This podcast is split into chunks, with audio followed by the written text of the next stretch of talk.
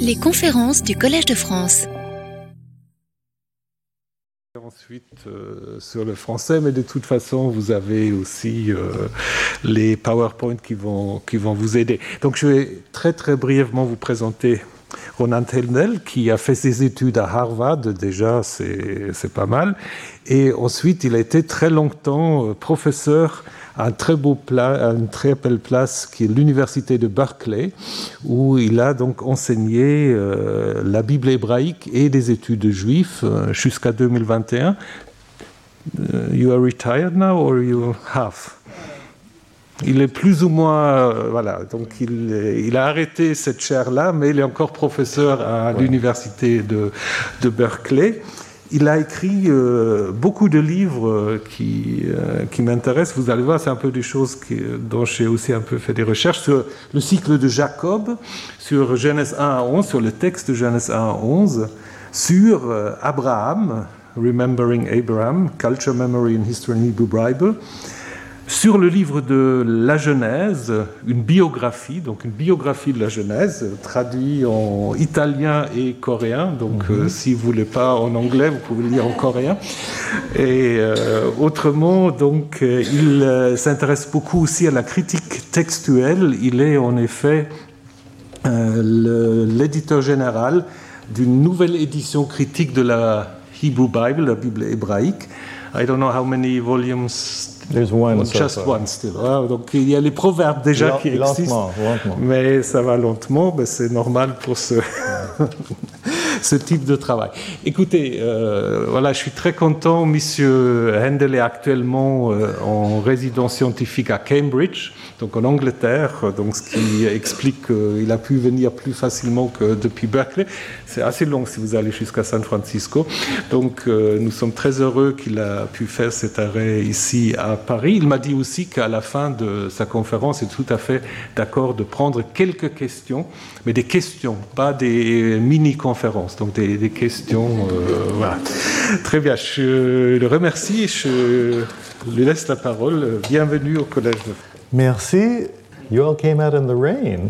Euh, Madame et messieurs, euh, je commence. Euh, je, suis sur, je suis heureux d'être ici dans l'amphithéâtre Maurice Alvars. Il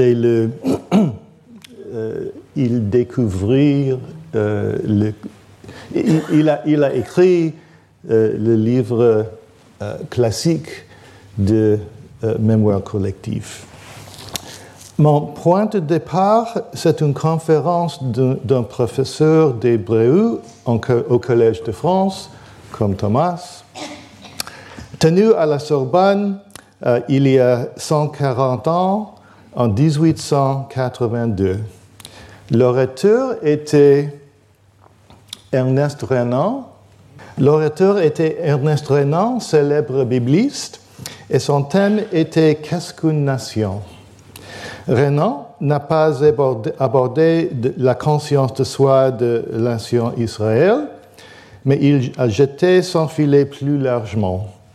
Il a fait valoir que l'essence d'une nation découlait en partie de ce que Maurice Alvars a appelé plus tard la mémoire collective. Merci, Monsieur Alvars. D'après Alvars, il s'agit de la manière euh, dont une société, suivant les circonstances et suivant les temps, se représente de diverses manières le passé. Dans sa conférence, Renan a mis de côté les justifications habituelles du nationalisme, la théologie, la métaphysique et la race. Au contraire, euh, que, l'essence d'une nation découle de deux facteurs, les mémoires partagées et le consement commun. Il ajoute que ces souvenirs reçus ne sont pas une histoire complète ou fiable du passé. Pour que l'héritage des mémoires nourrisse l'identité nationale, il faut que certaines choses soient oubliées. Il dit L'essence d'une nation est que tous les individus aient, beaucoup de choses en commun et aussi que tous aient oublié bien des choses. Les mémoires collectives sont inévitablement des lacunes historiques et des omissions stratégiques pour, pour qu'une nation consente à vivre ensemble. Ces omissions incluent souvent les origines, les origines différentes d'un peuple. Être français, par exemple, c'est avoir oublié ses origines anciennes.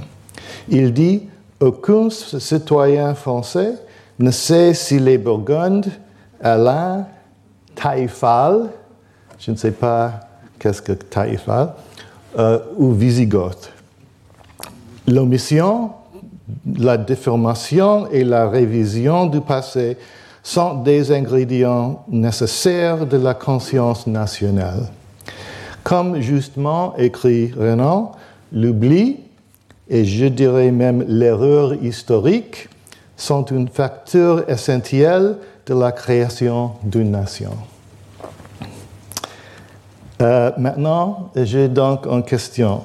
Préférez-vous que je continue en français ou peut-être en anglais? Répondez s'il vous plaît.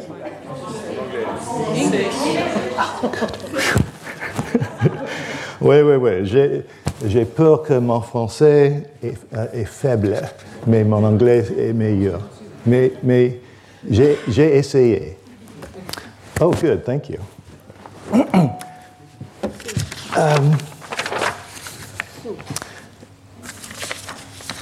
yes, here we go. Modern scholars have continued these concerns of Renan and Halbwachs, uh, developing them in important ways. Uh, many scholars now view nations as imagined communities, uh, as Benedict Anderson describes them uh, whose self consciousness is conditioned both by what is remembered and what is forgotten.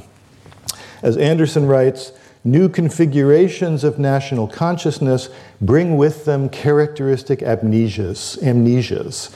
Out of such oblivions in special historical circumstances spring narratives.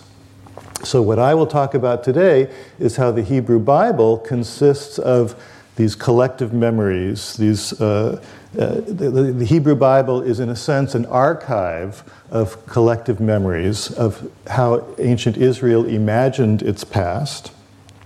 And, I will, uh, uh, and how these memories also generate or depend on characteristic amnesias. This idea of the, the necessity of forgetting aspects of the past in order to create a national self consciousness. I will address the biblical memories of the Exodus and of the visit of the Queen of Sheba to King Solomon to show how they are shaped by the dynamics of cultural memory. Now, the type of inquiry that I am pursuing, oh, it's so much easier for me to speak in English.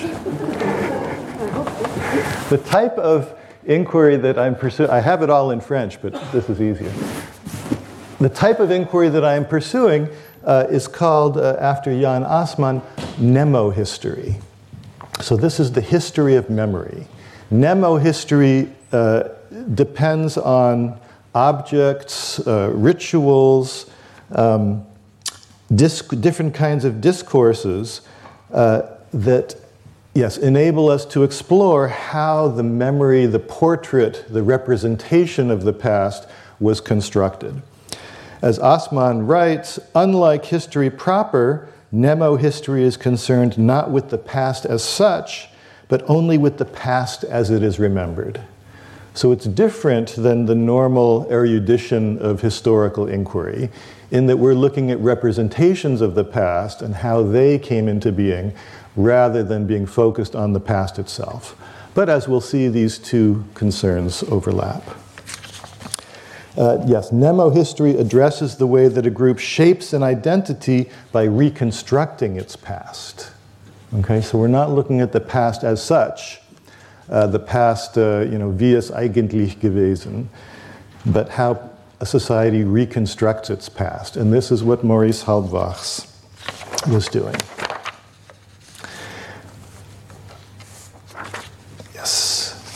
Now, let me turn to my first example, and that is the Exodus. So there's Mr. Renan and Mr. Halbwachs. There we go. So, this is the portrait of the Exodus that is remembered in the Hebrew Bible. This is a picture from a, a famous Haggadah. This is the, um, the liturgy that one reads during Passover, during Pak. Um, and it says here, uh, we were slaves to Pharaoh in the land of Egypt. And uh, God brought us out from there with a mighty hand and with an outstretched arm. So this is the idea of the Exodus. The people, and let me just say, this is, this is uh, from the Sarajevo Haggadah. And if you look at the very top, there's a dog pouring wine for a rabbit, which is how we always celebrate our Passover dinner. See that on the top? Isn't that cute? So when one, one drinks four glasses of wine, this is part of the ritual. And at that point, you can see the dog and the rabbit uh, quite precisely. Not really. Um, this, so this is the self, this is the reconstruction of the past. This is the representation of the past that is portrayed in the Exodus uh, narrative. Now, there's two problems with understanding the mnemohistory of the Exodus. First of all, there's a problem, uh, a set of problems involved with forgetting the past. And secondly, there's uh, the issues involved with the reconstruction or the reimagining of the past as it is done in the Exodus story. So let's look at the let's look first at the past that historians and archaeologists reconstruct. Before the rise of ancient Israel, that region of the world, ancient Canaan, we call it, uh, was part of the Egyptian Empire for roughly 300 or 400 years. Okay, so here you have Egypt. Oh, I can use my pointer. Here you have Egypt here, and here's the land of Canaan, which was the northern colony of the Egyptian Empire. And the Egyptian Empire also extended to the south to Nubia, which was uh, modern day Ethiopia, which is the um, southern colony. So this was an empire, okay? And Canaan was ruled by Pharaoh for several hundred years prior to the rise of Israel. In fact, the rise of ancient Israel overlapped with the, with the decline of the Egyptian empire. Interestingly, there is no clear recollection of the Egyptian empire in the Hebrew Bible. This past has been forgotten. Okay? In its place, we have a story, the story of the Exodus, where the Israelites are enslaved to, Egypt in Egypt. Okay? Um, and then God rescues them, you know, with his plagues and his signs and wonders and defeats Pharaoh and leads the people out in a, miraculous, in a series of miraculous events. Okay, and then Moses leads them and they wander in the Sinai desert for 40 years and then they enter the land of Israel. Now, archaeologists have shown us that early Israel uh, was largely a rural um, frontier society. In other words, people had moved from the lowlands of Canaan up to this, the hill country of Israel, where, where virtually no one had been living before. Now, the surprising part here is that this also shows us that there was no violent conquest of the Canaanites. Okay? That the actual historical circumstance was a peaceful settlement of a previously unsettled region. But again, this has been forgotten. So, the historical reality of the rise of ancient Israel as a kind of peaceful settlement of, a, of an uninhabited region, uh, this whole region having been ruled by Egypt for several hundred years before, this is all completely forgotten. What takes its place? Well, as we've seen, what takes its place is this new idea of having been slaves to Egypt. Whoops. There we go. Now, in fact, in the historical record, and this is, this is the crux of my argument about the mnemohistory of the Exodus. The ideology of the Egyptian empire was such that the people that they were ruling in Canaan were regarded in the imperial ideology as slaves to Pharaoh. Okay, so this is an important link. Here is a, a, a picture of uh, captured Canaanite cities by one of the pharaohs, one of the first pharaohs of the Egyptian empire, Thutmose III. And notice, notice each of, each, the, the, each of these signs here is the name of a different Canaanite city, and each Canaanite city name is surrounded by a picture of a, of a, a bound Canaanite captive. Okay, so they, all, they all look the same. These are all bound Canaanite captives. The import of this representation is that all of the Canaanites in Canaan are bound, captive, essentially subjects to the Pharaoh, uh, essentially, in, in a functional sense, slaves of Pharaoh. Okay, captured slaves of Pharaoh. So, this is part of the royal ideology of the Egyptian empire that the people in Canaan were slaves of Pharaoh. This is expressed in many ways during the Egyptian empire. This is a, a statue here. This is a Canaanite who's lying prone on the ground. His arms are tied, which again is the uh, image of the captured, um, yeah, of, of the bound captive uh, person whom Pharaoh has conquered.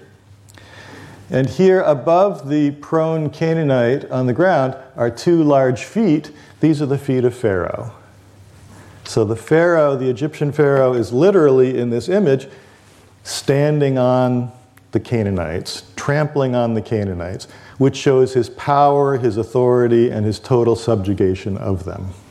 This ideology that Pharaoh is completely dominating the people of Canaan, that they are his captives, in a sense, his slaves, is uh, also found in verbal form in a wonderful collection of letters from local Canaanite kings to the Egyptian Pharaoh that we call the Amarna letters, in which uh, this phrase, under the feet of Pharaoh, is a recurring motif. So uh, one king of Canaan says, I am your slave. Here, here's the language of slavery. Okay? Uh, the, the, the dirt under the feet of the king, the dust under the feet of the king. And here he says, the next one, I am dust under the sandals of the king, my lord, etc., etc. The, the last one is a letter from Pharaoh saying, Ammon, the high god of the Egyptian pantheon, has given the upper land and the lower land. This corresponds to Canaan and Nubia, the two colonies, uh, where, the, where the sun rises and where the sun sets under the feet of the king. So the king is trampling on the people of Canaan and Nubia, and they are his captive slaves. This, um, this is the ideology of the Egyptian empire it's being adopted here by the kings of Canaan. We are your slaves. We are the dirt under your feet. Um, there, this is put in practice in, in a lot of different ways. For example, some of the most fertile valleys of Canaan uh, became royal property. And these valleys were, were worked as agricultural land by local Canaanites under forced labor.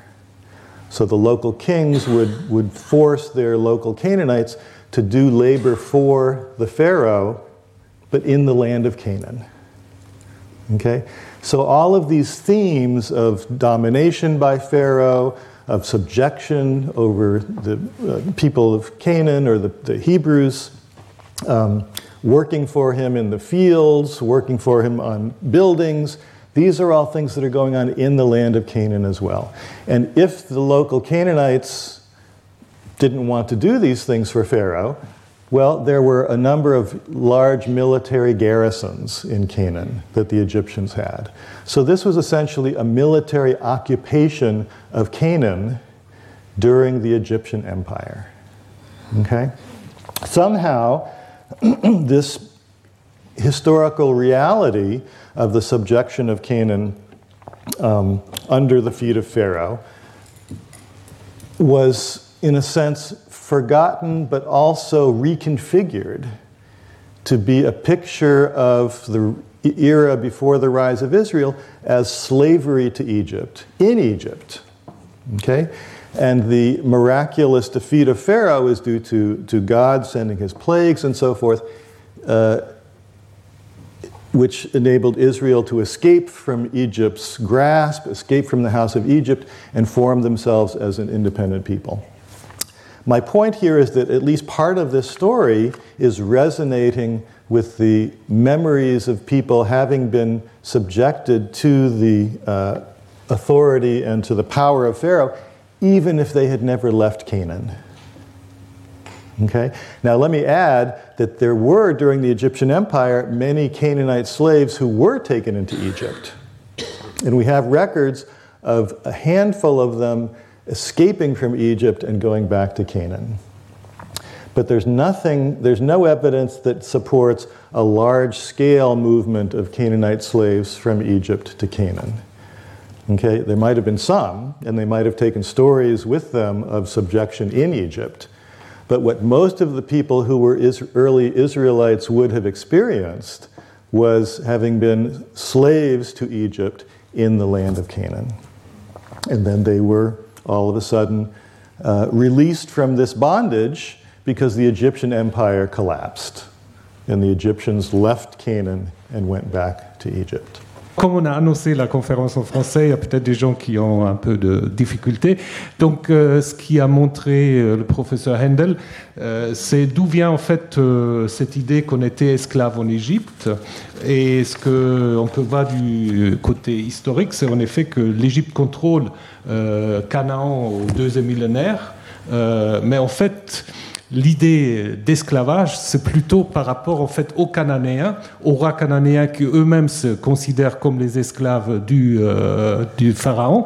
Et en fait, ce qui se passe au niveau de la mémoire, c'est que vous avez une sorte en fait de transformation euh, d'un souvenir historique qui, en effet, euh, concerne la situation en Canaan, qu'on transfère en fait sur l'Égypte même. Tout d'un coup, on est esclave en Égypte, alors que c'est plutôt l'Égypte qui dominait euh, Canaan. il y a évidemment quelques esclaves cananéens qui, dans des contextes militaires ou d'autres, ont été déportés en effet en Égypte, et certains ont même réussi à s'en échapper, mais c'est quelques personnes individuelle. Donc l'idée que tout un groupe, en fait, passe de l'Égypte euh, euh, pour se sauver du pharaon en Canaan, ça, évidemment, historiquement, c'est pas le cas. Par contre, c'est ça le fondement après du récit biblique. Maybe I'll come back. Yeah, no, that's good. Thank you. C'est meilleur en français.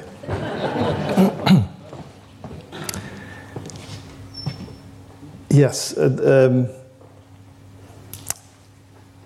so in a sense, the, the, the, Israel, in the, in the book of Exodus, the Israelites are reconstructing their past in a sense, and we'll, I'll return to this at the end, in a sense to make it a better story and to make it a story that is authored by God. Okay? And so, in looking at the mnemohistory of this story, we're seeing how this social imagination, this, religion, this religious imagination, interacts with the actual historical circumstances and transforms them totally into a greater, a, a monumental history. Okay, something that's not a secular history, but something, a history that is ordained by God and that creates a chosen people with a miraculous origin. Um, let me add that in a, in, in a modern sense, this is a post colonial discourse that this is a, a former colony of Egypt that's reimagining its past in a way that you know, reshapes the past of this empire and makes the empire more evil, more grievous. I mean, it was a, it was a harsh empire, but this is, the, this is a post colonial discourse from the point of view of the subjected peoples and in which you know, their destiny is at the center of the whole story. So I think this idea of post colonial imagination is very powerfully articulated in the, ex, in the Exodus story. The next example, the second example that I want to give you, which, which complements some of the features of the uh, first example, is the story of the king of she- uh, the king of the king Solomon and the visit of the queen of Sheba. Uh, this is from an Ethiopian, an, um, Ethiopian manus- manuscript in which the Queen of Sheba becomes a very important figure in Ethiopian cultural memory. She's the ancestress, she and Solomon uh, are the parents of the founder of the Ethiopian royal dynasty. Um, but it's a lovely picture uh, uh of, the, of the memory of this event. Now, the, the same sorts of problems concerned the mnemohistory of the story of Solomon and the Queen of Sheba. In historical terms, 10th century Jerusalem was not a very impressive city. Here is a reconstruction of it. You can see it's sort of small. It's not very, there's very few monumental structures. Uh, it's plausible that the, it, well, it's probable that this was the capital of a small kingdom, or the small capital of a small kingdom, but not very distinguished in its time.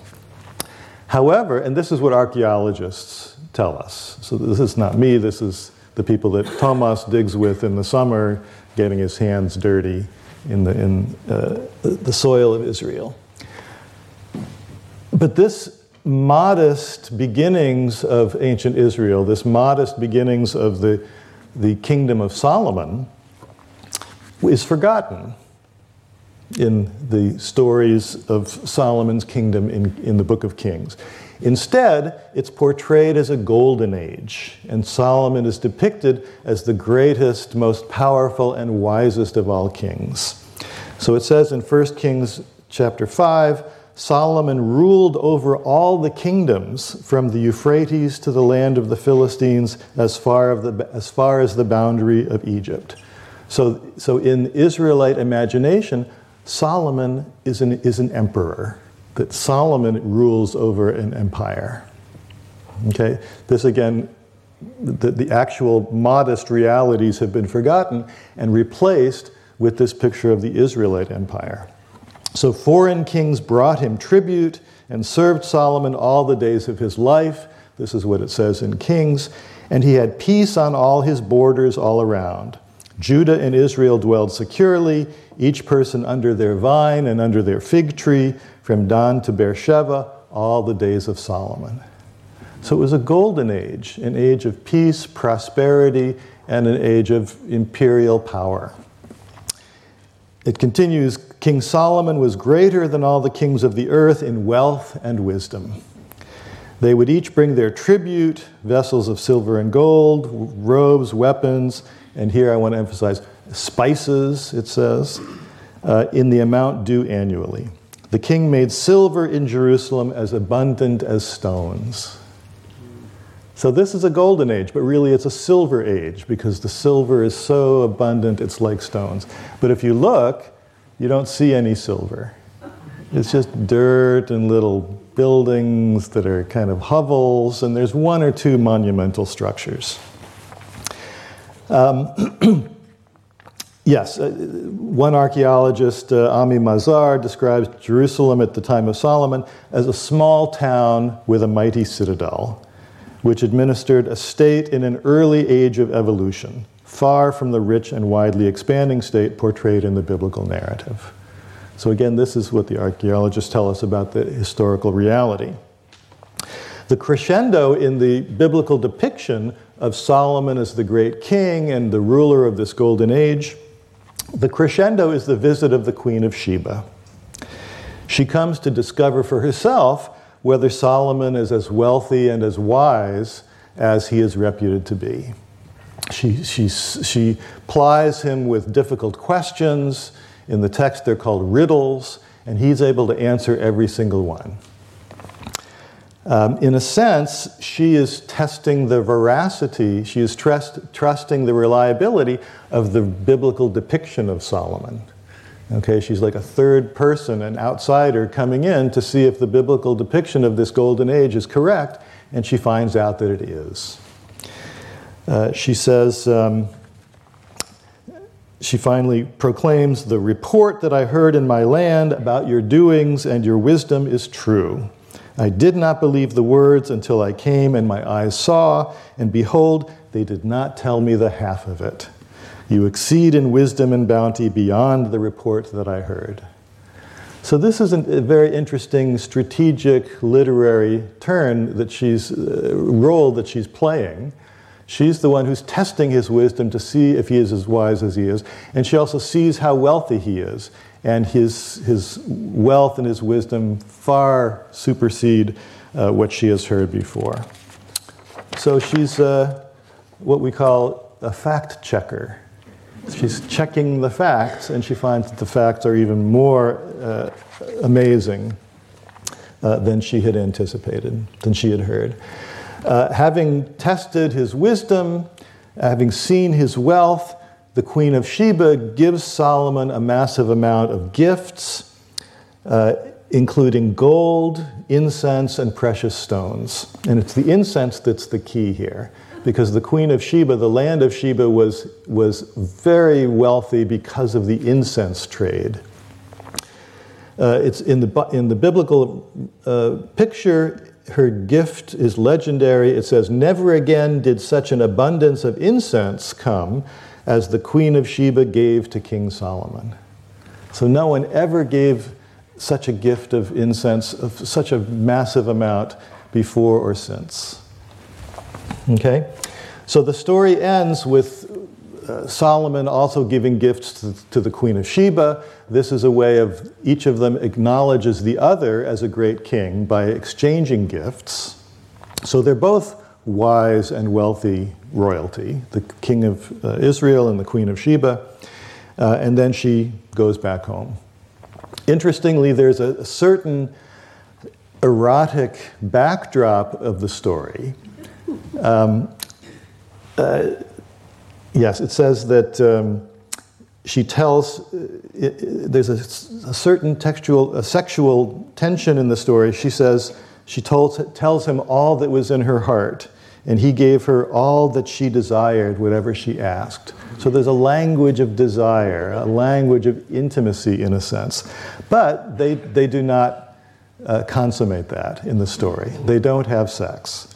Okay? Oh, and let me add the backdrop of the Arabian incense, this uh, perfume also has an erotic association to it. And we see this very strongly in the Song of Songs, for example, where the smell of incense is always around the, the loving couple.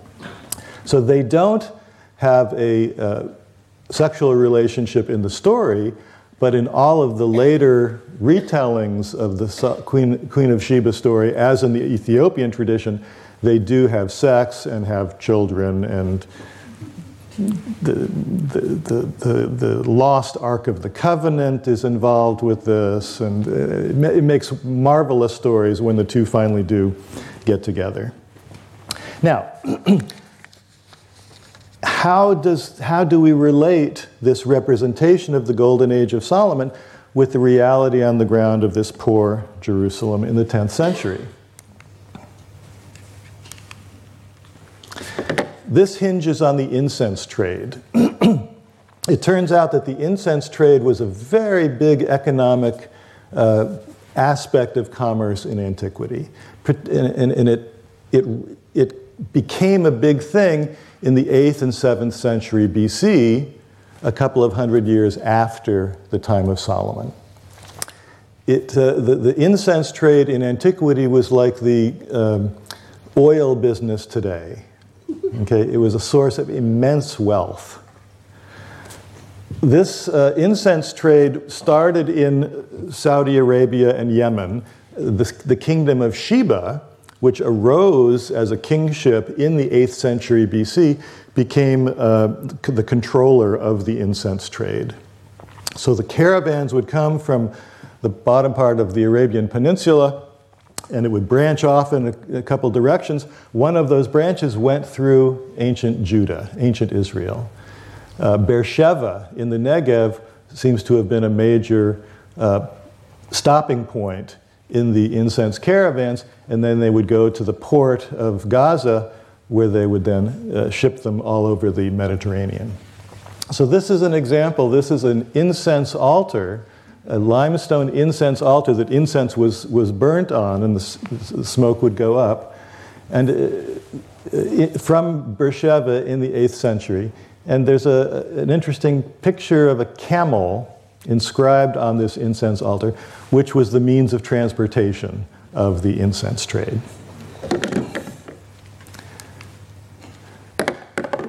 now, one of the very interesting clues about the mnemohistory of the story of the Queen of Sheba, the yeah, Sheba, as I said, was a kingship beginning in the 8th and 7th century BC uh, became in charge, controlled the incense trade, but all of the rulers of Sheba were men. And we have all of their, we have lots of texts from ancient Sheba that's in ancient Sabaean language. They're all men. But there were several queens of North Arabian tribes who were also involved in the incense trade there are seven different queens of North Arabian tribes that we know about in the 8th and 7th century. They're mentioned in Assyrian annals. Uh, this is a picture, I think, of one of them, uh, the Queen Samsi, Queen of the Arabs, she is called. And in her, in her raised hand, she has some beautiful bracelets. In her hand that's below is a container of incense, of frankincense. Okay, so this is showing that she is this figure associated with the incense, and then there's the camels behind her. The scholars have observed and suggested that the fact that there were these queens in North Arabia associated with the incense trade has some connection with the story of the Queen of Sheba. But I think we can say even more than that there's a connection that there's a thematic um, connection with what these queens of Sheba are doing. This is, a, this is from the annals of an Assyrian king who conquers Samsi, queen of the Arabs. Um, it says, I vanquished uh, 9,400 of her men. Uh, there's people, camels, and also 5,000 sacks of all sorts of aromatics that I took from her. She ran away, but then she's so afraid of my power that she came to Assyria and gave me more tribute. After uh, Tiglath-Pileser's defeat of Samsi, other Arab polities also came to Assyria and offered tribute to the king, including, of course, all sorts of aromatics. Now, I suggest that in the mnemohistory of the Queen of Sheba story, what we have here is a projection backward in time of these realities of the 8th and 7th century. In these, in the reality, um, the king, the Assyrian king, who's the head of the Assyrian Empire, which ruled over Judah at the time, is the recipient of all of this tribute by uh, Arab queens and by other uh, kings associated with the incense trade. This is projected backward to Solomon, in a sense, I would say, as another kind of post colonial or anti colonial gesture. In a sense, it's a, it's, it's a way of mimicking the realities of the, Egypt, of the excuse me, Assyrian Empire, but saying our empire was so much better. We had a wise and a wealthy king, and the Queen of Sheba brought him even more incense uh, than what the Assyrian kings are getting from the current uh, queens of, of, uh, of Arabia. In this sense, yeah, we see a number of transpositions. We see the transfer of locale from queens of North Arabia to the richest of the incense kingdoms, which is Sheba. We see a transfer of time from the 8th and 7th century uh, incense trade and these tributes that are being given to the Assyrian king back to the 10th century, the year of Solomon. And we see the transfer of the Arabian queen's homage uh, to the king from the Neo Assyrian Empire to the Empire of Solomon. In other words, um, yeah, the greatness of Solomon becomes, in a sense, a critique and even a uh, compensation in Freudian terms for being subjected to the Assyrian Empire at the time of the 8th and 7th centuries. Do you see what I mean? So, this is a way of saying we're under the subjection of, of Assyria. This king is getting rich from tribute, from incense, from uh, yeah, tribute from all of these wealthy Arab uh, polities. But our king was even richer. Our king was even wiser. And our king ruled a peaceable empire. Okay? And the Queen of Sheba gave him incense such that no one has ever seen the quantity before. So it's a way of imagining a golden age, a utopia in the past that somehow overcomes the powerlessness of this imperial position of Judah and Israel in the 8th and 7th centuries BCE. so, this, this, I think, is uh, this political meaning, this critique, this mimicry, this compensation is arguably a subtext of the story of Solomon and the Queen of Sheba. The biblical memory exalts Solomon as the exemplary ruler and his empire as a utopia. This memory compensates for the political subjection of Israel and Judah during the Neo Assyrian Empire. The visit uh, of the Queen of Sheba, in this sense, compensates for present subjection by conjuring a utopian imperial past where the Arabian queen gives gifts to the Israel king in the context of wisdom, prosperity and peace. Alors, le professeur Handel a terminé sa démonstration euh, de, de, némo-histoire sur l'Égypte en, euh, en, proposant que c'est en effet une sorte de discours postcolonial, à savoir que les opprimés, en fait, euh sont au centre du récit et qu'ils ont tendance, évidemment, à dépeindre l'oppresseur dans des termes encore plus dramatiques que peut-être la réalité historique euh, peut nous le montrer. Euh, L'idée postcoloniale est aussi présente dans, dans, le deuxième exemple. Salomon est la reine de Saba. Euh, D'abord, on peut dire que, en fait, Jérusalem au Xe siècle avant l'ère chrétienne ne correspond nullement à ce que la Bible raconte euh, des fastes de Salomon. Euh, donc c'est en fait une sorte de construction d'une âge d'or dont Salomon est un peu le représentant. D'ailleurs, le nom Salomon même fait penser à paix. Euh, et puis, c'est en effet son règne est décrit comme un règne de paix et d'abondance. Et c'est en effet euh, mis, euh, disons, c'est l'exemple de la reine de Saba, c'est un peu l'apothéose de, de, ce règne de Salomon, puisqu'elle vient d'un pays connu à partir par contre, du 8e siècle, euh, pour ses richesses liées en fait au commerce euh, euh d'encens, où Saba joue un rôle très très important. Bon, il a dit en passant aussi qu'il y a toute une connotation érotique dans les récits bibliques qui ne sont pas vraiment précisés.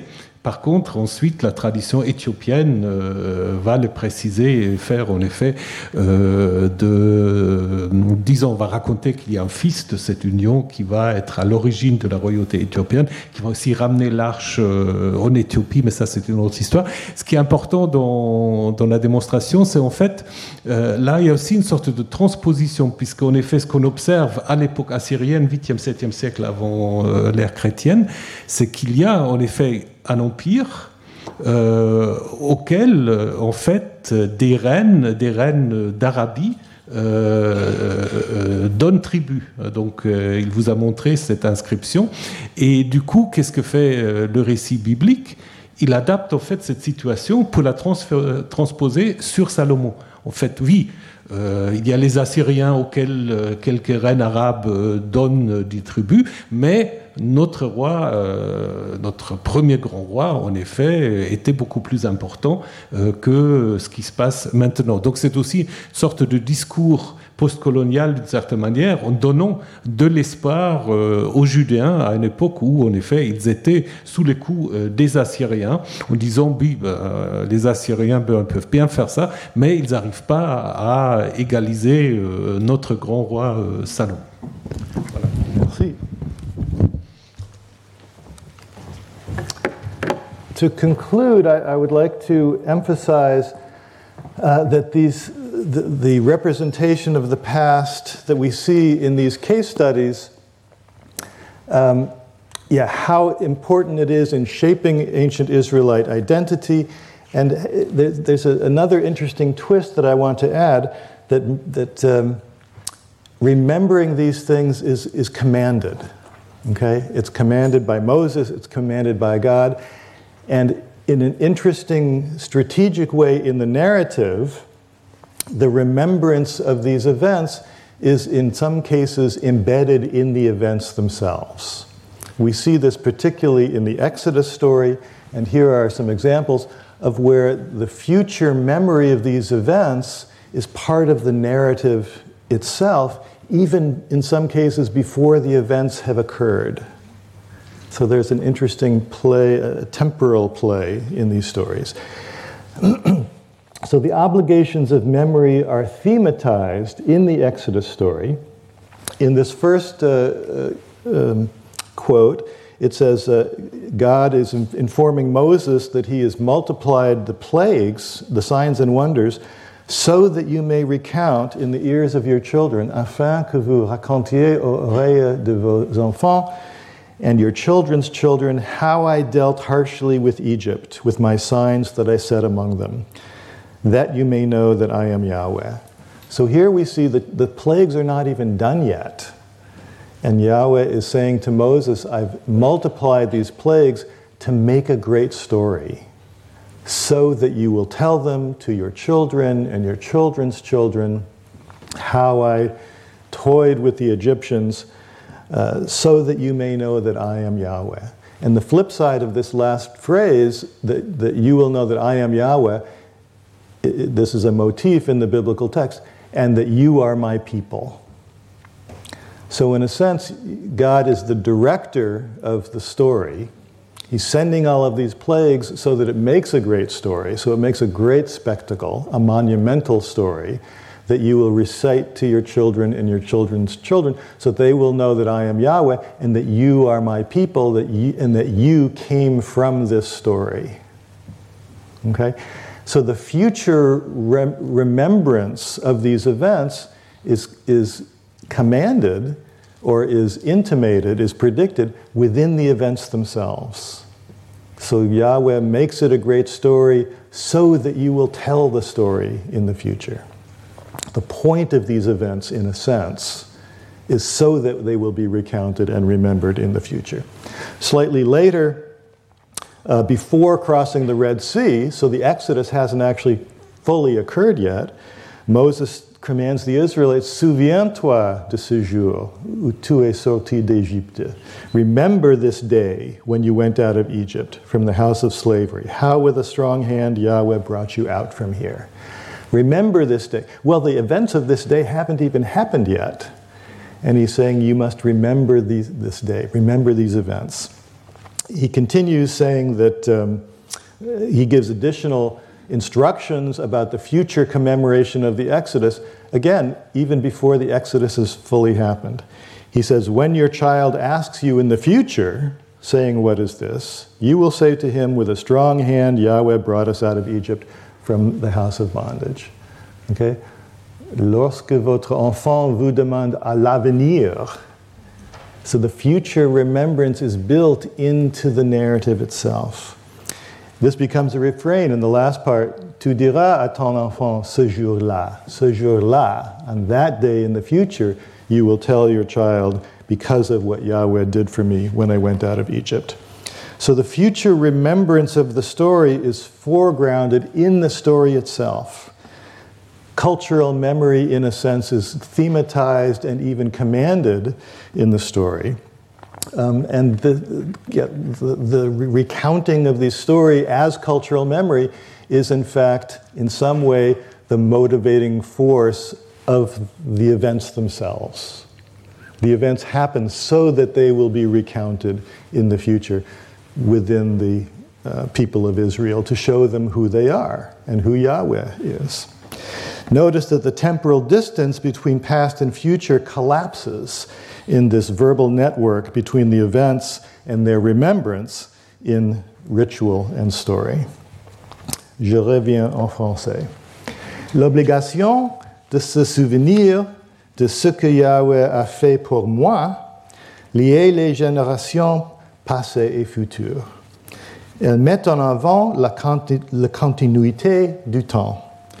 Comme les souvenirs involontaires de Proust, causés par la Madeleine, les sensations de la commémoration rituelle, la Pâque, évoquent ce tissu conjonctif du passé et du présent. Comme l'indique le Haggadah de la Pâque, à chaque génération, on est obligé de se voir comme si on était sorte de l'Égypte. La continuité de, la mémoire personnelle est attirée dans la mémoire collective, mêlant passé et présent dans un moment de transition. Cette connectivité, selon les mots de Proust, est due à ce qu'elle avait de commun dans un jour ancien et maintenant dans ce qu'elle avait d'extratemporel. Le pouvoir de la mémoire collective en ce sens est de puiser dans le passé du groupe pour retrouver le quelque chose de partagé qui anime cette sensibilité, sensibilité extratemporelle. Au sein de Renan, elles font partie des expériences qui créent l'essence d'une nation ou d'une ethnie qui, aidée par avoir oublié beaucoup de choses, s'imagine l'être de la nation. La mémoire collective est, comme écrit Alvars, un tableau de ressemblance reliant le passé et le présent qui permettent, qui permettent au groupe de se reconnaître toujours dans ces images successives. Retrouvez tous les contenus du Collège de France sur www.colège-2-france.fr.